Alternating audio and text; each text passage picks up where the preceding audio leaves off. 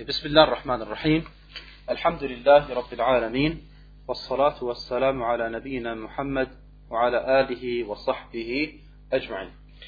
Äh, Im Namen Allahs des Allerbarmers des Barmherzigen, Allahs Segen und Heil seinem Propheten Muhammad und auch seine Freunde und all diejenigen, die in seine Fußschöpfen treten, bis an den Tag, an dem kein Vater für die Sünde seines Sohnes aufkommen wird, noch ein Sohn für die Sünde seines Vaters. Äh, nachdem wir im letzten Mal über Salat al-Witr gesprochen haben, passt es, dass wir jetzt sprechen über etwas, was ähnliches äh, oder was zusammenhängt mit Salat al-Witr, und zwar Salat al-Tarawih. Warum hängt es einen und anderen gut zusammen? Weil beide Gebete werden zur gleichen Zeit verrichtet. Ja? Und die einen Gebete nennt man äh, Salat al-Witr, ähm, beziehungsweise die Rak'at vorher, äh, weil sie in, äh, außerhalb vom Ramadan verrichtet werden. Und Salat al-Tarawih sind die gleichen Gebete, die speziell im Ramadan verrichtet werden.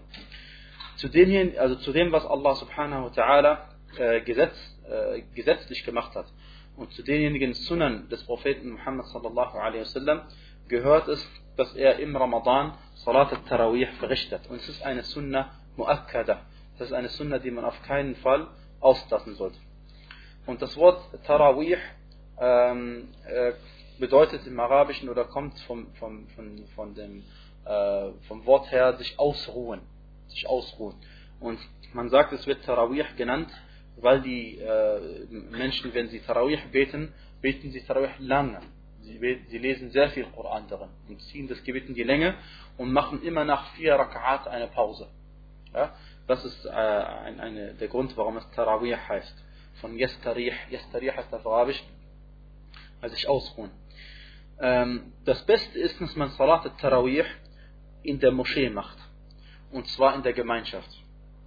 Äh, der Prophet sallallahu alaihi wa alaihi wasallam hat dieses Tarawih-Gebet äh, in der Moschee für einige Nächte verrichtet. Einige Nächte lang hat er das Gebet in der Moschee verrichtet. Dann hat er äh, das Gebet nicht in der Moschee verrichtet und ist zu Hause geblieben in einer Nacht aus Angst davor, dass dieses Gebet zur Pflicht wird für die Muslime. Aisha radiallahu anha wa ardaha überliefert im Hadith in As-Sahihain, wenn wir sagen As-Sahihain, dann bedeutet es übersetzt die beiden Sahih-Werke, das heißt Bukhari und Muslim. Dass der Prophet sallallahu alaihi wa ala alihi wa sallam in der Moschee äh, eines Tages äh, das, äh, also, das Tarawih-Gebet verrichtet hat und auch Leute mit ihm das Gebet verrichtet haben. Und danach, äh, am nächsten Tag betet er wieder das Gebet. Und die Menschen wurden mehr. die Menschen wurden mehr. Und dann, äh, in der dritten oder vierten Nacht, haben sie dann wieder auf ihn gewartet, auf den Propheten sallallahu alaihi wasallam. Und er ist nicht aus seinem Haus hinausgegangen, hat nicht mit ihnen gebetet. Und dann, als er aufgewacht ist am nächsten Tag, äh, sagte er sallallahu alaihi wasallam, ihnen, dass er schon gemerkt hat, was, also, dass sie auf ihn gewartet haben, sagt er, قد رأيت الذي صنعتم فلم يمنعني من الخروج إليكم إلا أني خشيت أن تفرض عليكم. Ich habe sehr wohl gesehen, was ihr gemacht habt. Das Einzige, was mich daran hindert, gehindert hat, dass ich zu euch hinauskomme, war, dass ich Angst hatte, dass es für euch zur Pflicht wird. Dass es zu euch zur Pflicht wird. Und das war im Ramadan. Und äh, nachdem die Sahaba radiallahu anhum, also nachdem der Prophet sallallahu alaihi wasallam gestorben ist, gab es keine, keinen Grund mehr, dass, die, dass man diese Gebete nur noch zu Hause verrichten hätte sollen. Ja? Und deswegen war das Sunnah von Umar ibn Khattab radiallahu anhu arda, dass die Muslime sich nach, nach dem Propheten dann wieder ähm, gesammelt haben hinter einem Imam er hat gesehen, dass die Menschen, jeder betet alleine hinter einem extra Imam. In einer Stadt vielleicht 10, 15 Leute beten, jede eigene Jama'a. Und hat gesagt, jetzt können die Leute wieder zusammen beten. Warum? Weil die Angst, dass es hätte Pflicht werden können, ist nicht mehr gegeben. Der Prophet sallallahu alaihi wasallam ist gestorben. Die Verbindung zum, zur Offenbarung ist unterbrochen und wird nicht mehr hergestellt werden. Und deswegen wird es auch nicht mehr verändert werden, diese, diese Regelung. Ja? Und ähm, diese ist, äh, der Prophet sallallahu alaihi wasallam hat über dieses Tarawih-Gebet mehrere Sachen gesagt, die über die, die Vollzügigkeit dieses Gebetes zum Ausdruck bringen. Zum einen sagt er sallallahu alaihi wasallam, man qama ma'al imam hatta yansarif, kutiba lahu qiyamu layla. Wer mit dem Imam bleibt, also betet, bis er weggeht, dem wird äh, die Tat niedergeschrieben, als hätte er die ganze Nacht gebetet. Bei Ramadan, im Ramadan, mit Tarawih-Gebet. Mit Imam betet vom Anfang bis zum Ende, dann wird einem die Belohnung niedergeschrieben, als hätte man die ganze Nacht gebetet. Und das ist natürlich eine gewaltige äh, also Gunsterweisung von Allah subhanahu Wer von uns kann eine ganze Nacht lang durchbeten? Ja, die wenigsten können das. Ähm, na. Und ebenso sagte der Prophet sallallahu alaihi wa ala alihi wa sallam, man qama Ramadan imanan wa ihtisaban, ghufira lahu ma taqaddama min dhanbi. Der Hadith bei Bukhari bei Muslim. Wer im Ramadan betet, äh, daran glaubend, dass es also Pflicht ist, das Fasten darin und daran glaubend, dass man dafür belohnt wird, und nach, äh, äh, und, äh, und nach äh, Belohnung von Allah strebend, dem werden seine gesamten Sünden vergeben. Dem werden seine gesamten vergangenen Sünden vergeben. Insofern ist es eine zweifellose Sunna des Propheten sallallahu die man auf keinen Fall unterlassen sollte. Äh, die Anzahl der Raka'at im, im Ramadan ist die gleiche Anzahl wie außerhalb von Ramadan. Und wir haben gesagt, dass der Prophet sallallahu alaihi wasallam regelmäßig 11 oder 13 Raka'at zu, zu beten pflegte. Und deswegen ist es am besten, wenn man sich an diese Sache hält, aber vergisst man, man darf nicht vergessen, dass die Art, wie der Prophet sallallahu alaihi wasallam gebetet hat, war nicht, dass er diese 11 Raka'at innerhalb von 10 Minuten gebetet hat, mit Sicherheit nicht. Ja? und hat sich dabei Zeit gelassen. Ja? Und deswegen sagen manche Gelehrte, dass äh, wenn du äh, viel beten willst, ja, äh, oder du kannst, du kannst zum Beispiel äh, es ist, äh, viele Raka'at beten und dich in jedem Raka'at kurz fassen, in Raka'at kurz fassen. Oder du kannst weniger Raka'at beten und dich dabei lang fassen, wie du möchtest. Und äh, die Sache ist also nicht so eng zu sehen, ja, weil alle vier Rechtsschulen, alle vier Rechtsschulen erlauben, dass man mehr betet als elf Raka'at. Alle vier Rechtsschulen erlauben, dass man mehr betet als elf äh, Raka'at. Und deswegen, wenn man hinter einem, wenn man der Überzeugung ist, dass das Tarawih-Gebet nur elf Raka'at sind, dann, angenommen, man betet hinter einem Imam, der 23 Raka'at betet, oder 21 Raka'at betet, oder mehr oder weniger, ist es dann besser, dass man nach elf Raka'at weggeht und äh, nicht zu Ende betet mit dem Imam, oder äh, besser gesagt nach 10 Rakaten, dann die 11 nicht alleine betet? Oder ist es besser, dass man mit dem Imam die 23 Rakat betet? Die Antwort ist, das zweite ist besser, aufgrund der offensichtlichen Aussage des Propheten sallallahu alaihi wasallam, äh, dass wenn man mit dem Imam betet, von Anfang bis zum Ende, wird, werden einem, äh, wird einem die Belohnung niedergeschrieben, als hätte man die ganze Nacht gebetet. Ja? Und wenn man vorher weggeht, wird einem das sicherlich nicht, nicht äh, zugestehen. Und außerdem, äh, wenn wir uns uneinig sind in, in, in Angelegenheiten in, der, in, in Fiqh, wo es wirklich verschiedene Meinungen geben darf, und wir würden jeder auf seiner Meinung beharren und nicht den Imam folgen, ja, dann hätten wir ein, eine, eine äh, Zersplitterung unter den Muslimen. Jeder würde so viel Rakat beten, wie von der überzeugt. Einer wird 11, andere wird 13, andere wird weniger, andere wird mehr. Und wir würden nicht äh, unter, hinter einem Imam mehr beten. Ja? Und das wäre eine Katastrophe. Deswegen äh, das, es gibt überhaupt keine, keinen starken Beweis zu sagen, dass man nur elf Raka'at beten muss.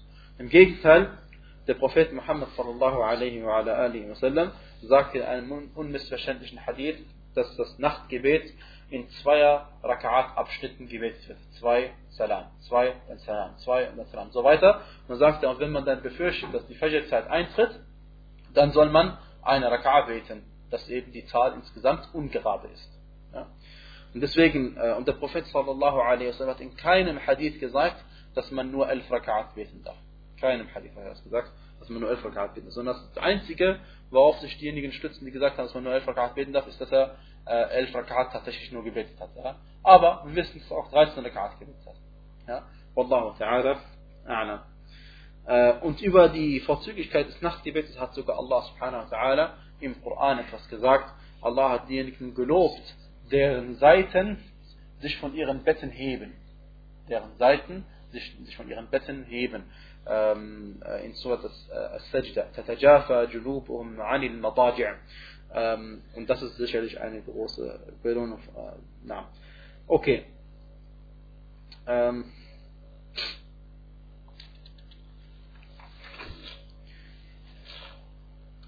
Insofern sagt es zum Beispiel nur, dass wir wissen, Sheikh al-Islam ibn Taymiyyah rahimahullah ta'ala, er sagte, وَلَهُ أَن يُصَلِّيَ عَشْرِينَ رَكَعَةً Er darf, man darf 20 Rakat beten. كما هو مشهور من مذهب أحمد والشافعي wie es im Madhab von Imam Ahmad al-Shafi'i ist. Und ebenso darf man 36 Rakat beten, wie es im Madhab von Imam Malik ist. Und man darf auch 11 Rakat beten oder 13 Rakat beten. All dies ist in Ordnung. Äh, und dann sagt er, ob man viel Rakat betet oder wenig Rakat betet, hängt davon ab, wie lange man die einzelnen Rakat macht. Rahimahullah ta'ala. Ja? Und äh, es ist überliefert worden über Umar ibn al-Khattab, radiallahu anhu dass die Menschen zu seiner Zeit hat er äh, Ubay ibn Ka'b angeordnet, dass er der Imam der Muslime sein soll und beten soll für sie. Und sie haben dann 20 Rak'at gebetet. Und diese Überlieferung ist in, in Al-Muwatta und bei Al-Bayhaqi. Und diese äh, Überlieferung ist da'if. Ja? Nur falls, weil viele Leute sie äh, unterstützen sich auf diese Überlieferung. Ja? Und die, diese Überlieferung ist nicht sahih, sondern das Gegenteil ist sahih. Authentisch ist, dass der Umar ibn Khattab angeordnet hat, dass sie elf Rak'at beten sollen. Ja? Entsprechend der Sunna des Propheten und das ist auch eher angebracht, dass einer Khalifa das anordnet, was der Prophet sallam, ebenfalls gemacht hat. Ja? Und wir sagen zweifellos, also wenn man, wenn man äh, lange beten möchte und sich an die Zahl 11 hält und die Art und Weise des Gebets auch wie der Prophet gebetet hat, das ist das Beste zweifellos. Okay? Nur angenommen, jemand äh, hat äh, äh, 10 Rakat gebetet und der sagt, ich will aber noch weiter lesen, noch mehr beten. Okay? So wir dann sagen, nein, du darfst nicht weiter beten, du darfst nur noch ein Rakat beten. Also das widerspricht an ganz klar der Weisheit äh, dieser Scharia. Ähm, nein. Dann, worauf wir aber hinweisen möchten, also die Art und Weise, wie das Gebet verrichtet wird, ist das gleiche wie, äh, wie das Rittergebet, wie wir letztes Mal äh, äh, im letzten Unterricht besprochen haben. Nur, wie steht es zum Beispiel äh, darum, wenn man im Nachtgebet, das ist eine Angelegenheit, ähm, manche Imame beten vier Rak'at, machen dann Salam, der beten sich vier Rak'at, machen dann Salam, beten dann drei Rak'at. Manche Gelehrte sagen, dass dies äh, erlaubt ist und manche sagen, dass dies nicht erlaubt ist. Okay? Und äh, diejenigen, die gesagt haben, äh, dass es erlaubt ist, stützen sich darauf, dass äh, Aisha radiallahu anha wa ardaha gesagt hat, كان النبي صلى الله عليه وسلم يصلي من الليل أربعا der Prophet sallallahu alaihi sagt sie, hat in der Nacht vier Rak'at gebetet. Und dann sagt sie und fragt nicht nach, wie wunderschön diese Gebete gewesen sind oder wie, wie wunderschön äh, und wie, wie, wie unglaublich lang diese Rak'at gewesen sind. Fragt nicht nach. Ja? Und dann sagt sie, und danach hat er wieder vier Rak'at gebetet. Fragt nicht nach, wie schön sie waren und wie lang sie waren. Okay? Und dann, ähm, äh, dieser Hadith ist bei Bukhari und bei Muslim. Die Gelehrten sagen, die offensichtliche Bedeutung dieses Hadithes ist, dass der Prophet sallallahu alaihi wasallam vier Rakat gebetet hat, dann Salam gemacht hat, und dann vier Rakat gebetet hat und dann Salam gemacht hat. Okay? Und äh, andere Gelehrte sagen, ähm, sie, sie, sagen, dieser Hadith wird erklärt durch die anderen Hadithe. Sie sagen, dieser Hadith wird erklärt durch die Aussage des Propheten sallallahu alaihi wasallam, Salatul Layli Masna Masna. Das Nachtgebet wird in zwei Rakat Abschnitten verrichtet. Zwei, zwei, zwei. Und sie sagen, dass Aisha radiallahu anha in diesem Hadith gemeint hat, dass es äh, geredet hat von der Art und Weise des Gebets. Deswegen hat sie gesagt, La tas'al an husnihinna wa la an tulihin. Das heißt, frag nicht danach, wie schön die Gebete gewesen sind und wie lange er sie gezogen hat. Okay? Das heißt, sie, sie sagen, sie, sie, hat gesprochen über die Art und Weise des Gebetes und nicht über die Anzahl der Rak'at. Ja? Und sie sagen, die anderen Hadith, in denen der Prophet gesagt hat, die Nachtgebete werden in zwei Abschnitten gebetet, schränken diese Hadith ein und erklären ihn und verdeutlichen ihn. Äh, und Allah weiß am besten Bescheid. Wie dem auch sei, wenn man sich auf diesen Hadith stützt, es ist absolut unproblematisch. Ja? Auch wenn wir sagen, am besten ist, man verrichtet das Gebet in zwei Abschnitten, weil der Prophet sallallahu alaihi wasallam gesagt hat, Salatul Layli Masna Masna. Äh, trotzdem sollte ein Imam vier Rakat einmal beten, sagen wir nicht, was manche Imame Gelehrte gesagt haben, dass das Gebet ungültig ist, wenn man zur dritten Rakat aufsteht. Das machen wir nicht. Okay? sondern wir sagen, dass diese vier Rak'at auf einmal verrichtet äh, werden dürfen. Nur, was wir nicht machen, wenn wir vier Rak'at auf einmal verrichten, wir bleiben nicht nach der zweiten Rak'a sitzen. Wir bleiben nicht nach der zweiten Rak'a sitzen, weil dies nicht in dem Hadith enthalten ist. Sie hat gesagt, er hat vier Rakat gebetet und danach hat er nochmal vier Rakat gebetet und sie hat nicht gesprochen von äh, dieser äh, äh, Tashahhud nach der zweiten Rakat. Äh, und äh, der Beweis dafür, dass äh, die Tatsache, dass es nicht erwähnt hat, ein Beweis ist, dass man das nicht macht, ist, was wir im letzten Unterricht äh, gesehen haben. Letzte Woche haben wir gesprochen über die ähm, äh, Wittergebete und haben wir gesagt, eine Möglichkeit, das Wittergebet zu verrichten, ist es, dass man drei Rakats betet und dann den dritten Rakat Tashahhud macht. Und äh, eine andere Möglichkeit ist, dass man fünf Rakat betet und dann den letzten Rakat Tashahhud macht. Und so weiter. Und da ist es detailliert beschrieben. Das heißt, wäre der Tashahhud bei diesen vier Rakat in der zweiten Rakat da, dann gehen wir hinaus, der Aisha Radhan das gesagt hat. Ja? Aber wir können nicht davon ausgehen, weil sie es nicht gesagt hat, ist es da. Also, Wallahu A'lam. Ähm, ja. Und wenn es so wäre, dann wäre es eher, eher zum Beispiel auch angebracht gewesen, gewesen zu sagen, es ist wie das Dhuhr-Gebet. Das ist wie das Dhuhr-Gebet, ja. Und beim Maghrib-Gebet wissen wir, dass wir das Witr-Gebet nicht so machen dürfen wie das äh, Maghrib-Gebet. Ja. Deswegen Witr-Gebet verrichten wir nicht wie ein Maghrib-Gebet. Ja. Und das ist ausführlich. Deswegen, wie gesagt, also die Hadith sind sehr detailliert und deswegen, weil es hier nicht überliefert ist, ist es am besten, dass man das nicht äh, so macht. Ja. Aber was viel wichtiger ist als das, was wir jetzt erwähnt haben, Wallah, also äh, sinngemäß, ist, dass wenn wir Tarawih-Gebet verrichten, Tarawih-Gebet ist ein Gebet, wenn wir schon, wir haben doch gesagt, Tarawih kommt vom Wort Yastarih, sich ausruhen, Raha, oder Istaraha, ja? Äh, dann kann es ja nicht sein, dass, die, dass das Gebet kurz ist. Normalerweise nicht, ja? Oder es kann schon gar nicht sein, dass die Gebete schnell verrichtet werden. Das geht nicht. Tarawih-Gebete sind Gebete, der Sinn davon ist, dass man lange betet, viel Koran liest, viel Tasbih macht, viel Dua macht im Sujud, im äh, Ruku, wo auch immer. Das ist der Sinn von diesen Gebeten. Okay? Und wenn jemand dann schnell betet, sodass teilweise man nicht einmal die Fatiha hinter ihm lesen kann, ja, wie es leider in manchen Moscheen passiert, das ist auf jeden Fall gegen den Sinn von diesen Tarawih-Gebeten. Und, und deswegen jemand, der äh, 23 Rakat betet, in einem so schnellen Tempo, da sagen wir ihm, bete lieber. Und das meinen wir so, wie wir sagen. Bete lieber ein Raka, langsam, mit Khushu', als deine ganzen 23 Rakat. Weil manche beten so schnell, dass sie nicht einmal in jeder Position äh, kurz bleiben, sondern sie gehen Ruku' und wieder so hoch. Und sobald sie oben gehen sie wieder runter. Das Salah ist ungültig. Das Salah, also wir wissen das, dass vom Propheten, er hat uns das gesagt, dass solch ein Gebet ist ungültig. Das heißt, ungültig, was heißt ungültig? Das heißt, du hast die Bewegungen umsonst gemacht. Das heißt es auf Deutsch gesagt, ja. Das heißt, besser wäre es, du hättest es nicht gemacht. Weil du hast deine Zeit verschwendet. Das Einzige, was du gemacht hast, du hast Sport gemacht eigentlich. Okay? Das ist alles. Und wirklich, also wenn wir uns das bewusst machen, äh, dann, dann, geht uns ein Licht auf, inshallah. Ähm, man soll also beruhigten Herzens im Gebet sein, man soll sich äh, demütig, man soll im Gebet demütig sein, man soll möglichst lang rezitieren, so, solange man eben kann. Ja? Und äh, wie gesagt, es kann sein, dass wenig Gebete mit viel Khushu' besser sind als äh, viel Gebete äh, mit, äh, mit wenig Khushu'. Ja? Das kann sicherlich der Fall sein. Ja. Äh, auch beim Koran lesen, wenn man Koran lesen möchte, manche Leute lesen schnell, das darf man, äh, und manche Leute lesen langsam, darf man auch. Nur man darf äh, nicht so schnell lesen, dass man manche Buchstaben nicht mehr ausspricht, zum Beispiel. Ja? Weil äh, manche Gelehrte sagen, es ist besser, man liest schnell, weil dann liest man viel Koran. Und andere sagen, man liest lieber langsam, weil dann liest man äh, mit, äh, wie sagt man, mit Roshur. Mit Roshur. Und beides Ansichten sind äh, in Ordnung, nur äh, beides, wie es angebracht ist. Beides wie es angebracht ist. Das heißt, wenn ich zum Beispiel den Koran wiederholen möchte, ja, und möchte jeden Tag ein Juz, zwei Ajza oder drei Ajza wiederholen, ja, dann werde ich natürlich nicht langsam lesen. Dann werde ich schnell lesen. Ja. Und Wallahu ta'ala a'lam. Ja.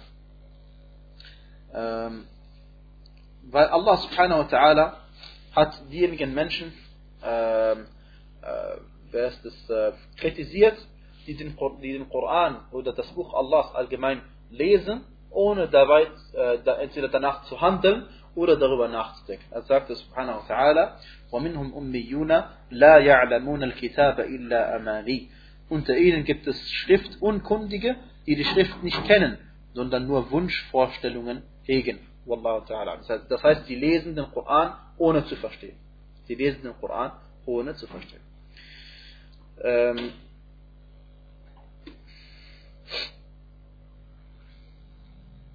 ja, und das, der extremste Fall ist, manche Leute beten wenig Rakat und auch noch schnell. Dann am besten. Äh, okay. Deswegen ein Imam, wenn er vorbetet und er möchte wenig beten oder möchte schnell beten, dann soll er Allah fürchten und jemand anderes vorbeten lassen. Wenn er als Imam keine Zeit hat oder nicht die Geduld hat, lang zu beten, keiner zwingt dich, das Tarawih-Gebet zu beten. Keiner. Okay? Dann lass jemand anderes vorbeten.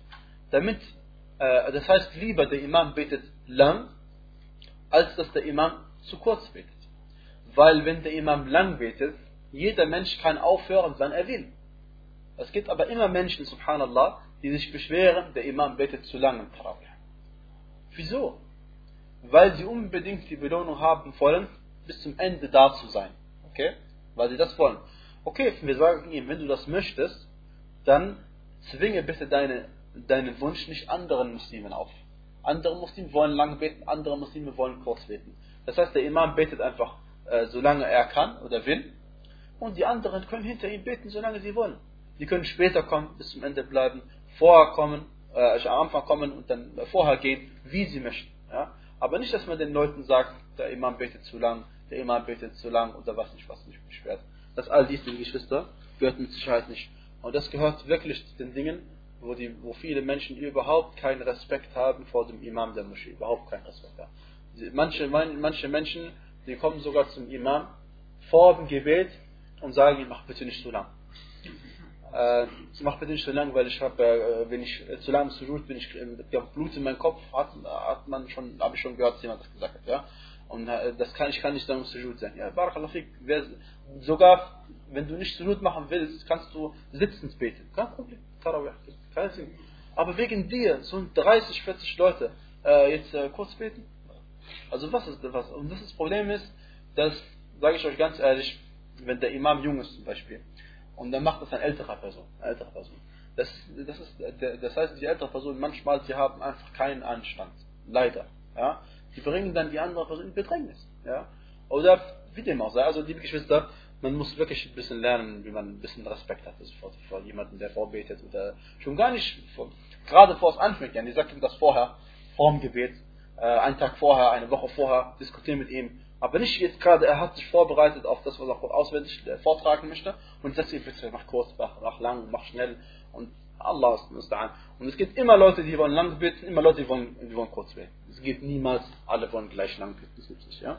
Möge Allah subhanahu wa ta'ala uns den Erfolg verleihen, dass wir immer äh, das machen, was ihm zufriedenstellt. Das ist das beste Beispiel, dass man nur Allah zufriedenstellen soll und nicht die Menschen, weil die Menschen, äh, man kann sie niemals alle äh, zufriedenstellen. Ja. Ähm so. Jetzt gibt es noch äh, äh, äh, vielleicht ein, zwei Sachen. Und zwar, ähm, manche Leute, manche Imame von Moscheen, sie wollen unbedingt eine Khatma machen. Das heißt, einmal den Koran ganz gelesen haben mit Tarawih. Okay? Das muss überhaupt nicht sein. Muss überhaupt nicht sein. Okay? Oder manche Leute wollen mehrere Khat, äh, Khatmat lesen, also mehrere, mehrmals den Koran durchlesen. Okay? Machen auch manche zwei, dreimal eine okay? Auch kein Problem. Aber es ist keine Pflicht und muss man überhaupt nicht machen. Und es gibt auch keine bestimmte Menge an Ayat oder Surah, die man lesen muss. In einer Nacht oder im Ramadan oder so. Das Wichtigste ist, dass Koran gelesen wird. Dass viel Koran gelesen wird. Okay? Und du musst auch nicht also den ganzen Koran von A bis Z lesen. Du kannst auch den Anfang lesen bis zur Hälfte. Und dann, wenn du nur den Anfang kennst, liest du den Anfang eben nochmal. Ja? All dies ist kein Problem. Und wenn der Imam nicht auswendig kann, äh, und äh, er will vorbeten, dann kann er auch einen Koran in der Hand halten. Auch, auch überliefert aus der Zeit des Sahaba. Ja? Man darf also auch im freiwilligen Gebet aus dem Koran lesen. Das braucht kein Problem. Und das hat auch manchmal den Vorteil, dass äh, wenn der Imam zum Beispiel nicht so gut auswendig kann, dann, äh, weil ihr wisst, wenn ein Imam Fehler macht, das bringt die Leute aus dem Khushur raus. Ja. ja. Äh, manche Leute äh, beten im Ramadan vor, Imam, inshallah wenige, nicht viele, äh, die machen, beten äh, meinetwegen in den ersten zwei, drei Wochen schnell einen Khatam äh, und dann, damit sie nämlich nach Mekka gehen können. Ja, ja das gibt's alles. Ja. Oder ja, dann machen sie einen Ersatz-Imam in die Moschee, der dann aber nicht so gut lesen kann. All dies natürlich, liebe Geschwister, dass äh, du hast als Imam einer Moschee eine, eine Verpflichtung und die Umrah ist keine Pflicht, überhaupt keine Pflicht. Deswegen muss ein bisschen die Sachen abwägen. Ja. Äh, Wallahu a'lam. Wir machen kurz äh, Pause und dann machen wir gleich weiter, inshallah. Äh, Bismillah, Alhamdulillah, wassalatu wassalamu ala Rasulillah. Neues Kapitel, Babun fi Sunan Ratiba ma'al Fara'id. Es geht also um die Ar-Ratiba. Ar-Ratiba sind regelmäßige Gebete, freiwillige regelmäßige Gebete, die der Prophet sallallahu alaihi wa alaihi wasallam immer verrichtet hat, regelmäßig verrichtet hat. Und ähm, bei manchen Imamen, wenn man diese Rawatib weglässt, dann ist man auch nicht mehr vertrauenswürdig, ja, weil der Prophet sallallahu alaihi wasallam hat das immer gemacht und wenn man das nicht macht oder niemals macht und nur fünf Gebete verrichtet, das weist darauf hin, dass man wenig Iman hat und äh, nicht vernünftig ist in der Religion. Ja? Und zweifellos kann man das sehen an den Menschen. Jemand, der gläubig ist, rechtschaffen ist, äh, du wirst nicht finden, dass er nur fünf Gebete verrichtet pro Tag. Das gibt es nicht. Äh, Wallah, ich behaupte das jetzt einfach. Ich behaupte das, okay? Und diejenigen, die religiös sind und sich Allah subhanahu wa ta'ala nähern wollen und sich vorbereiten wollen auf, auf Yom al-Qiyamah, die werden ihre Gebete verrichten und noch freiwillig Gebete verrichten zusätzlich. Und der Prophet das ist das beste Beispiel. Ist der sich am besten auf Yom al-Qiyamah vorbereitet hat und er hat diese Gebete verrichtet. Sunan al-Rawatib, das heißt die Rawatib, diese regelmäßigen freiwilligen Gebete, die täglich verrichtet werden, äh, sind nach manchen Gelehrten zehn und nach manchen Gelehrten zwölf Raka'at. Welche Raka'at sind das? Es sind zum einen äh, zwei Raka'at vor dem Dhuhr-Gebet. Und genau hier sagen manche Gelehrte sogar vier Raka'at vor dem Dhuhr-Gebet. Denn es gibt äh, ähm, Hadithe, in dem der äh, Prophet sallallahu alaihi wasallam äh, beschrieben ist, dass er jeden Tag zehn Raka'at gebetet hat, zwei vor Wuhr, zwei nach Wuhr, zwei äh, nach Maghrib, zwei nach Isha und zwei vor Fajr. Das sind zehn Rak'at. Und in einer Überlieferung auch bei Tirmidhi, und der Hadith ist sahih, über Aisha radiallahu anha, dass der Prophet sallallahu alaihi wa alaihi sallam genau das gleiche hat erwähnt, aber sie hat gesagt, vier Rak'at Dhuhr hat er verrichtet. Es gibt auch noch andere Beweise, dass der Prophet sallallahu alaihi wa sallam vier Rak'at Dhuhr verrichtet hat, nicht nur zwei. Das heißt, man macht man regelmäßig zwei oder regelmäßig vier. Und wenn man regelmäßig vier verrichtet, ist es besser als wenn man nur zwei verrichtet. Und der Grund dafür ist, dass der Prophet sallallahu alaihi wa sallam gesagt hat, wer täglich zwölf freiwillige Raka'at verrichtet, dem baut Allah ein Haus im Paradies. Und das ist, subhanallah, eine einfache Sache. Man muss sich nur daran gewöhnen. Und jeder Muslim, der das verrichtet, weiß, dass es nicht schwer ist, Alhamdulillah. Ähm, ebenso hat der Prophet sallallahu alaihi wa alaihi sallam gesagt, Rahimallahu ra'an salla arba'an qabla dhuhr. Möge Allah jemandem Rahma geben, jemandem barmherzig sein, der vier Rak'at vor Dhuhr gebetet hat. Also nicht nur dieses Paradies bekommt, äh, das Haus im Paradies bekommst du, sondern auch noch den Dua des Propheten sallallahu alaihi wa alaihi sallam. Ähm, des Weiteren hat der Prophet sallallahu alaihi wa sallam, also äh, das jetzt noch einmal, die Rawatib sind folgende vier oder zwei Rak'at vor Dhuhr und dann zwei Rak'at nach Dhuhr. Dann äh, vor Asr und nach Asr gibt es keine Ratiba. Ja, das ist nicht Gebet, ist kein Gebet, was der Prophet immer verrichtet. Nach dem Maghrib gibt es zwei Rak'at und nach dem Isha gibt es zwei Rak'at. Und vor dem Fajr gibt es zwei Rak'at. Und alle diese Rak'at, liebe Geschwister, alle diese Rak'at, die wir erwähnt haben, werden verrichtet, wann, zu welcher Zeit? Zur gleichen Zeit wie das Fard-Gebet. Das heißt, die vier Rak'at vor Dhuhr oder zwei betest du erst, wenn die Dhuhr-Zeit eingetroffen ist. Und die zwei Rak'at nach Dhuhr betest du, solange die Dhuhr-Zeit noch da ist. Ja? Und nicht ausgelaufen ist. Ähm, es sei denn, du hast es verpasst, dann dürftest du es nachholen. äh, wie wir gleich noch einmal sagen werden. Jetzt gibt es äh, noch viel mehr freiwillige Gebete als diese Rawate. Zum Beispiel hat der Prophet sallallahu alaihi wasallam gesagt, und das ist auch eine Sache, die man regelmäßig tun darf, ohne Probleme, und dafür belohnt wird. Er sagt sallallahu alaihi wasallam, man hafaza على أربع ركعات قبل الظهر وأربع بعدها حرم على النار. Wer darauf achtet, dass er jedes Mal vier Rak'at vor Dhuhr betet und vier Rak'at nach Dhuhr betet, für ihn ist das Feuer verboten.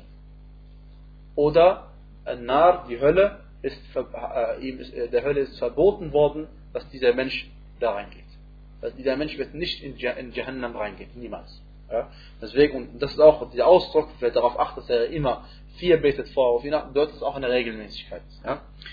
Äh, der Hadith ist sahih, der Hadith ist bei Abu Dawud und der Hadith ist ebenfalls bei An-Nasai. Ähm, na. Und äh, eine weitere äh, äh, Sache, und zwar ist ausdrücklich überliefert worden in mehr als einem Hadith, dass man diese freiwilligen Gebete zu Hause verrichten soll, soweit es geht. Weil die besten Gebete, die man verrichtet, die Gebete zu Hause. Außer Fard-Gebet in der Moschee. Ja? Ein Beweis dafür ist der Hadith von Ibn Umar, radiallahu anhuma. Er sagte nämlich, dass der Prophet vor Dhuhr zwei Rakat gebetet hat, nach Dhuhr zwei Rakat gebetet hat, nach Maghrib zwei Rakat zu Hause gebetet hat, sagt er ausdrücklich, zu Hause gebetet hat. Und dann hat er zwei Rakat nach Isha zu Hause gebetet, sagt er. Und ebenso äh, ist äh, überliefert, dass er eben die zwei Rakat Fajr auch gebetet hat, ohne dass ihn jemand sehen konnte. Offensichtlich ebenfalls zu Hause gebetet. Und bei Sahih Muslim ist überliefert über Aisha anha, dass er, der Prophet sallallahu alaihi wasallam, die vier Rak'at äh, vor Dhuhr zu Hause gebetet hat. Und dann ging er zu den Menschen hinaus äh, und dann hat er also mit ihnen Dhuhr gebetet. Und dann ist er nach Hause gegangen und hat wieder zu Hause zwei Rak'at gebetet. Ja? Und deswegen die besten Gebete sind die Gebete von den Freiwilligen, die man zu Hause verrichtet. Ausnahmen natürlich, äh, wenn wir reden über äh, bestimmte Gebete wie Salat al-Kusuf und Salat al-Khusuf äh, und äh, die anderen Gebete wie Al-Eid, wobei es da zwei Ansichten gibt, ob Eid freiwillig ist oder Eid wajib ist. Ja? Oder zum Beispiel ein freiwilliges Isqa, Wallahu ta'ala. Ja, und äh, welche Hikmah steckt dahinter, dass man Nafila zu Hause beten soll? Keine Ria. Ria ist die kleine Form von Schirk. Das heißt, man betet dann zu Hause, keiner kann einen sehen. Man macht es nur für Allah subhanahu wa ta'ala. Niemals kann es sein, dass man macht für jemand, für einen Menschen. Kann das, nie, das kann niemals passieren. Äh, es kann niemals passieren, dass man denkt, dass man was Besonderes ist, weil die anderen Menschen beten das nicht. Jeder betet zu Hause und man, man sieht sich gegenseitig nicht. Äh. Und es führt auch dazu, dass man mehr Khushu'a hat. Ja? Äh, weil man sich konzentriert zu Hause auf das Gebet nur für Allah subhanahu wa ta'ala. Ähm, und ebenso das Zuhause der Shaitan äh, äh das Haus meidet. Und der Shaitan meidet Häuser, in denen Allahs viel gedacht wird, zu öffnen. Und ebenso sagt der Prophet sallallahu alaihi wasallam: min salatikum fi buyutikum wa la taj'aluha qubura." Ähm, verrichtet einen Teil eurer Gebete zu Hause und macht sie nicht zu Gräbern. Ja. Und diesem hat jetzt keinen Beweis für jemanden, der sagt, dass man freiwillig Gebet zu Hause verrichten darf, ja. sondern dieses Gebet und hier geht es um die freiwilligen Gebete, wie der Prophet sallallahu alaihi wasallam in unmissverständlichen anderen Hadithen uns mitgeteilt hat. Von diesen zwölf Raka'at, Rawatib, sind die zwei von, vor dem Fajr diejenigen, ähm, auf die man am meisten achten sollte. Auf die man am meisten achten sollte. Denn der Aisha radiallahu anha sagte, لم يكن النبي صلى الله عليه وسلم على شيء من النوافل أشد تعاهدا منه على ركعتي الفجر Es gibt, keine, es gibt kein freiwilliges Gebet, auf das der Prophet sallallahu alaihi wasallam am meisten geachtet hat äh, oder mehr geachtet hat als die beiden Rak'at vor dem Fajr-Gebet. Und der Hadith ist bei Bukhari und bei Muslim.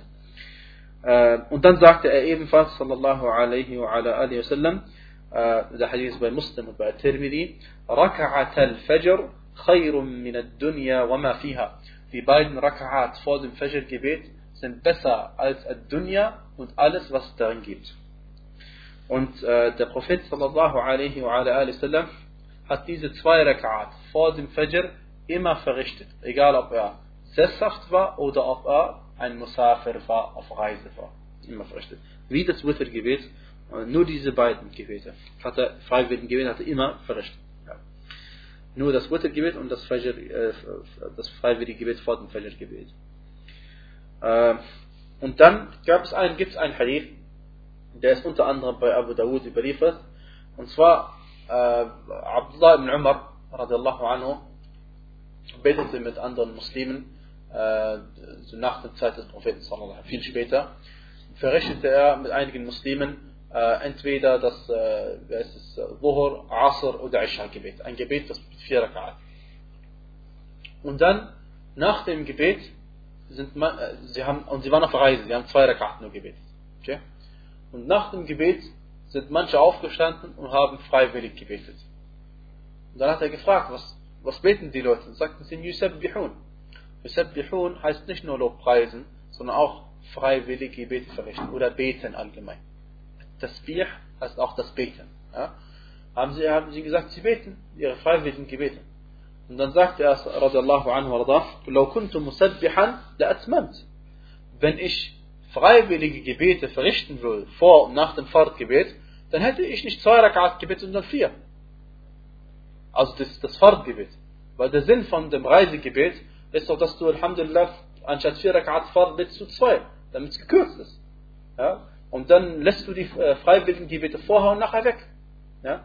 Wenn du also irgendetwas mehr machen wolltest, vom logischen Standpunkt, ja, dann würdest du erstmal das Fahrtgebet erfüllen, mehr machen, als das freiwillige Gebet verrichtest, die ja weggelassen worden sind, weil du auf der Reise bist. Alhamdulillah. Ja? Also macht keinen Sinn. Und dann sagte er, äh, zu der Person, die, die, es ihm mitgeteilt hat, äh, mein Freund oder mein Bruder, ich habe mit dem Propheten sallallahu wasallam und er hat zwei Rakat gebetet.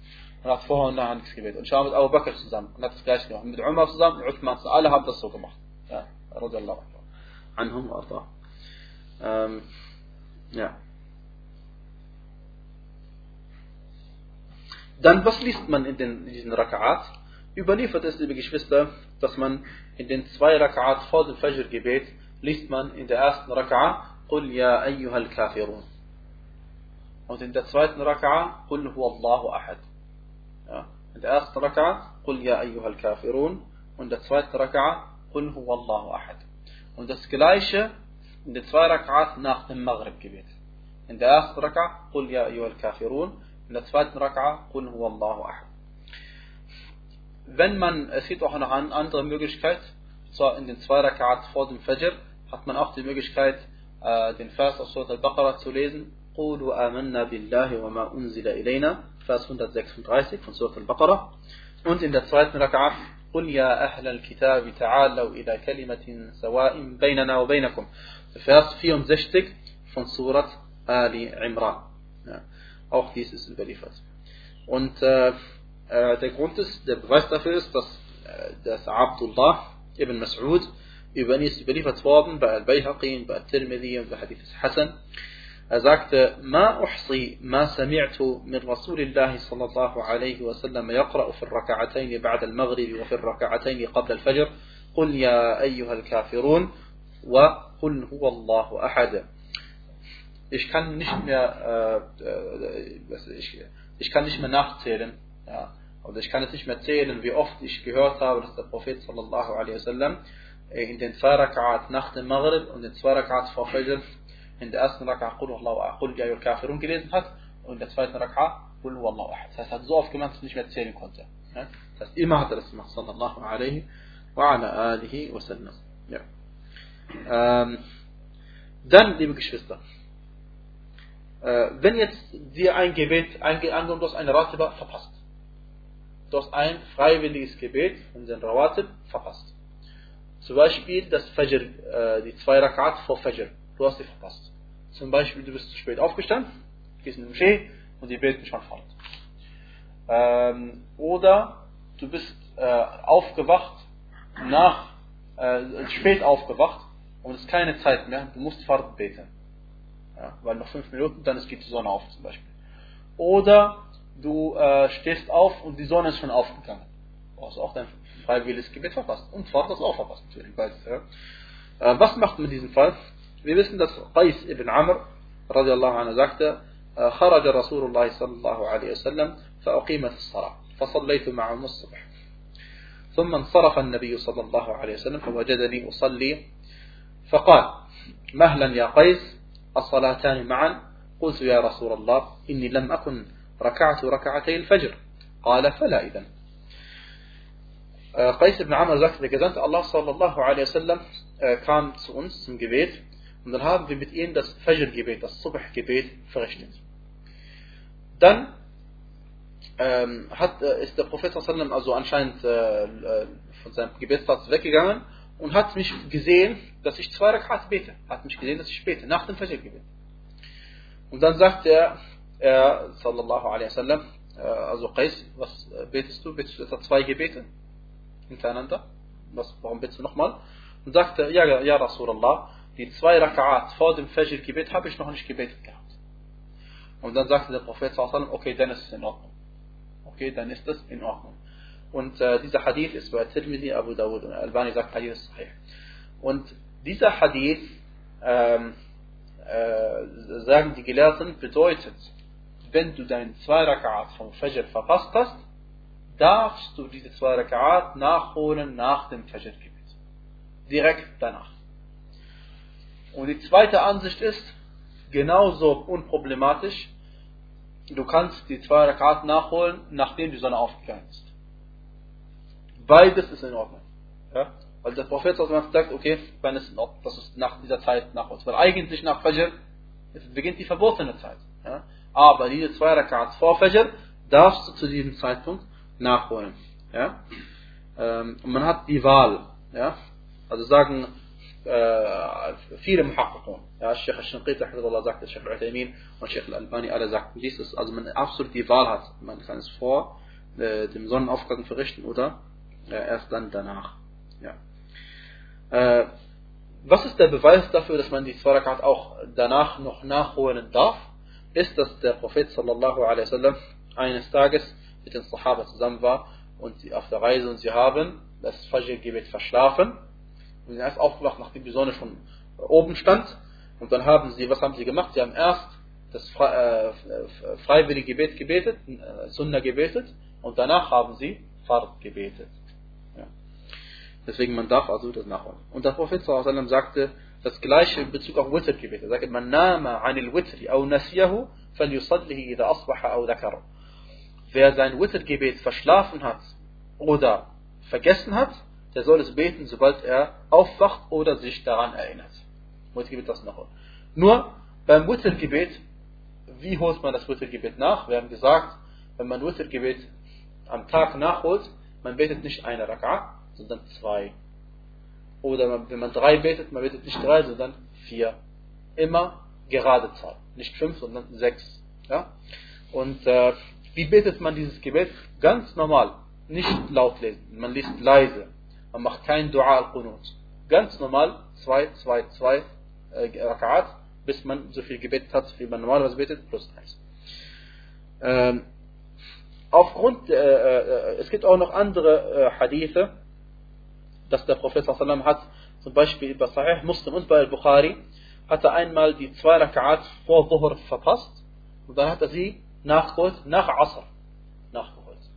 Er war beschäftigt und erst nach Asr hat er zwei Rak'at gebetet, Sunnah von vor Fajr, äh, von vor Dhuhr. Ja? Und deswegen äh, sagen wir aus Qiyas, man darf alle Nawafil, Rawatib meine ich jetzt, nachholen. Alle man nachholen. Ja? Ähm, na.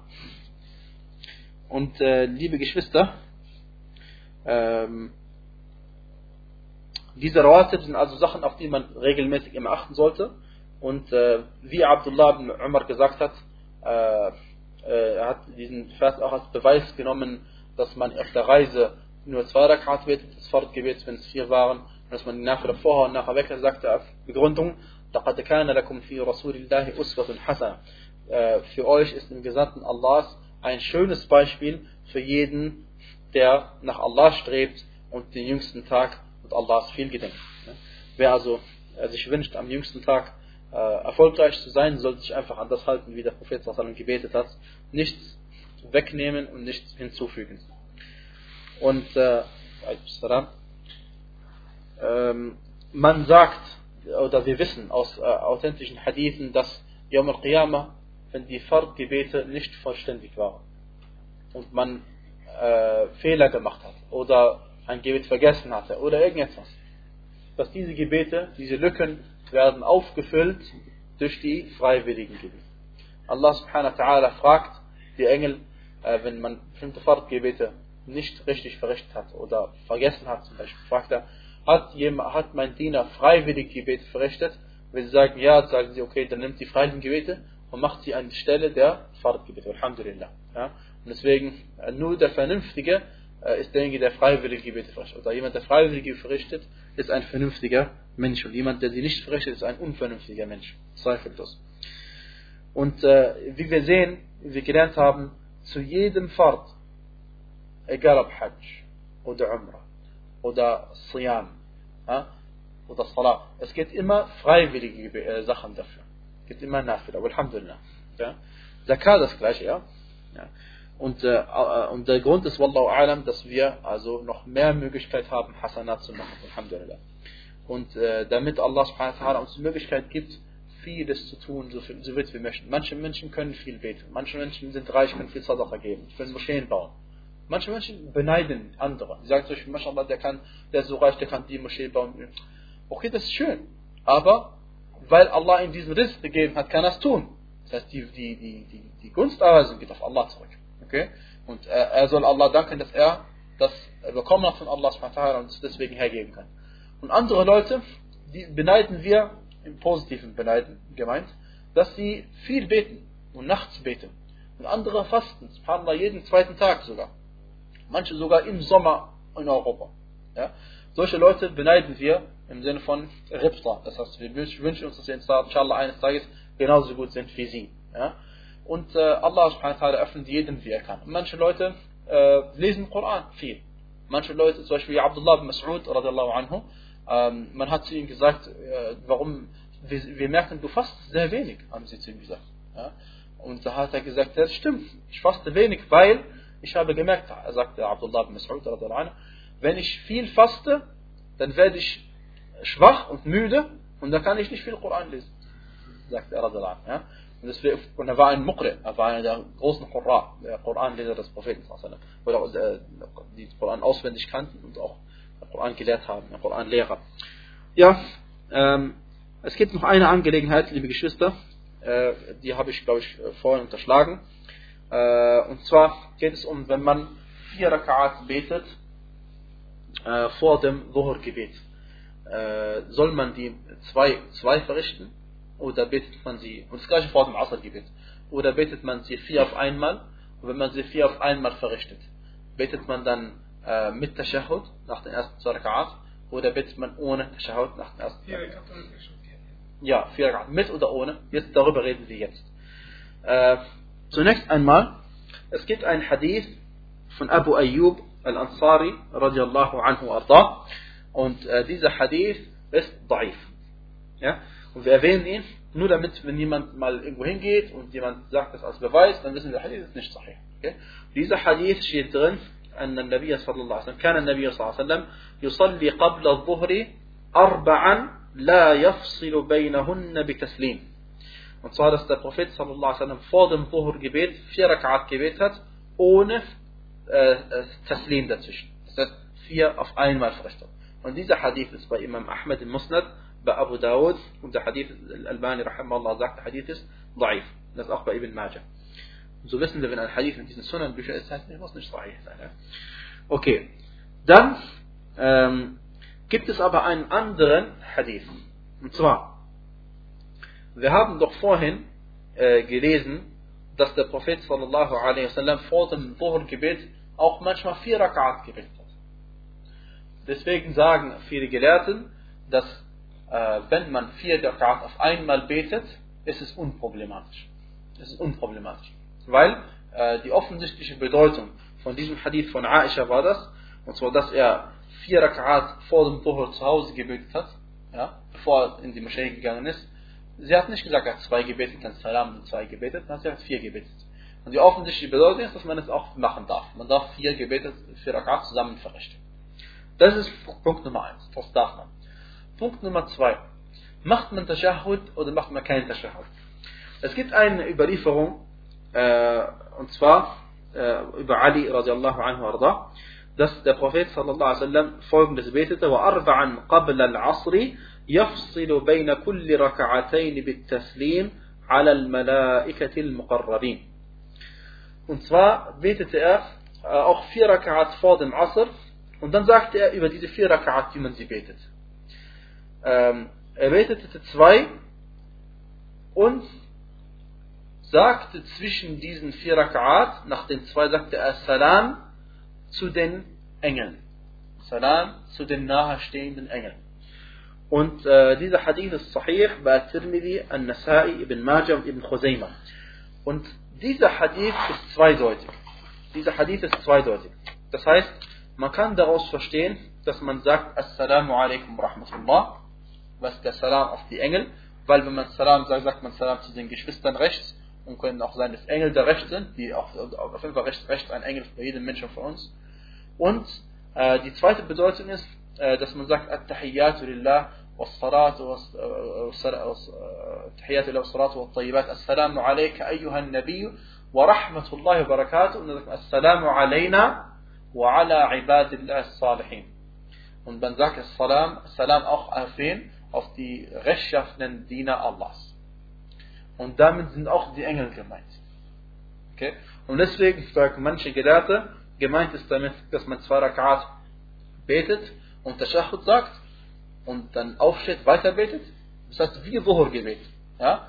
Und manche Gelehrte sagen, nein, die vier Rakat betet man zusammen und äh, es, äh, Salam ganz am Ende. Ja? Und aufgrund des Hadith, die zweite Bedeutung ist, dass man zwei Rakat betet, Assalamu alaikum und zwei Rakat betet, Assalamu alaikum Das waren praktisch drei Möglichkeiten, dass man die vier Rakat vor dem Dhuhr betet.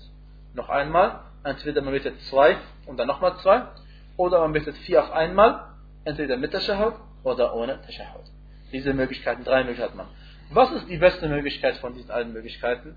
Die beste Möglichkeit von allen diesen Möglichkeiten ist zweifellos, dass man zwei Rakat betet, Salam macht und danach zwei Rakat betet. Warum? Weil Abdullah ibn Umar radiallahu anhu gesagt hat, dass der, äh, er sagte, Salatul Layli wan Nahari mathna mathna. Das Nachtgebet und das Gebet am Tag werden in zwei, zwei Rakat Abschnitten verrichtet. 2, 2, 2. Und dieser Hadith, äh, äh da gibt es manche Gelehrte, die sagen, dass es auch der Prophet dann gesagt hat. Also da ist man sich nicht einig. Ist das die Aussage vom Propheten sallallahu alaihi wasallam oder ist das die Aussage von Abdullah ibn Umar? Weil der Prophet sallallahu alaihi wasallam hat zweifellos gesagt, dass das Nachtgebet in zwei Rakat Abschied verrichtet wird. Und aber äh, das heißt Salatul Layli Mafna Mafna. Und dieser Satz, Salatul Layli wan Nahari, und das Gebet auch am Tag, wird in zwei, zwei Abschnitten verrechnet. Manche Gelehrte sagen, das ist die Aussage des Propheten und viele haben bevorzugt, dass das nicht die Aussage des Propheten ist, sondern dass es die Aussage ist von Abdullah ibn Umar. Und in beiden Fällen, liebe Geschwister, in beiden Fällen, mit äh, Abdullah ibn Umar, gehen wir davon aus, dass er äh, etwas macht, was inshallah richtig ist, ja, weil er äh, sich mit Sicherheit ausgekannt hat, wie der Prophet diese Gebete verrichtet hat. Und deswegen, auf jeden Fall beten wir, wenn wir zwei Abschnitte beten, dann ist es auf jeden Fall in Ordnung.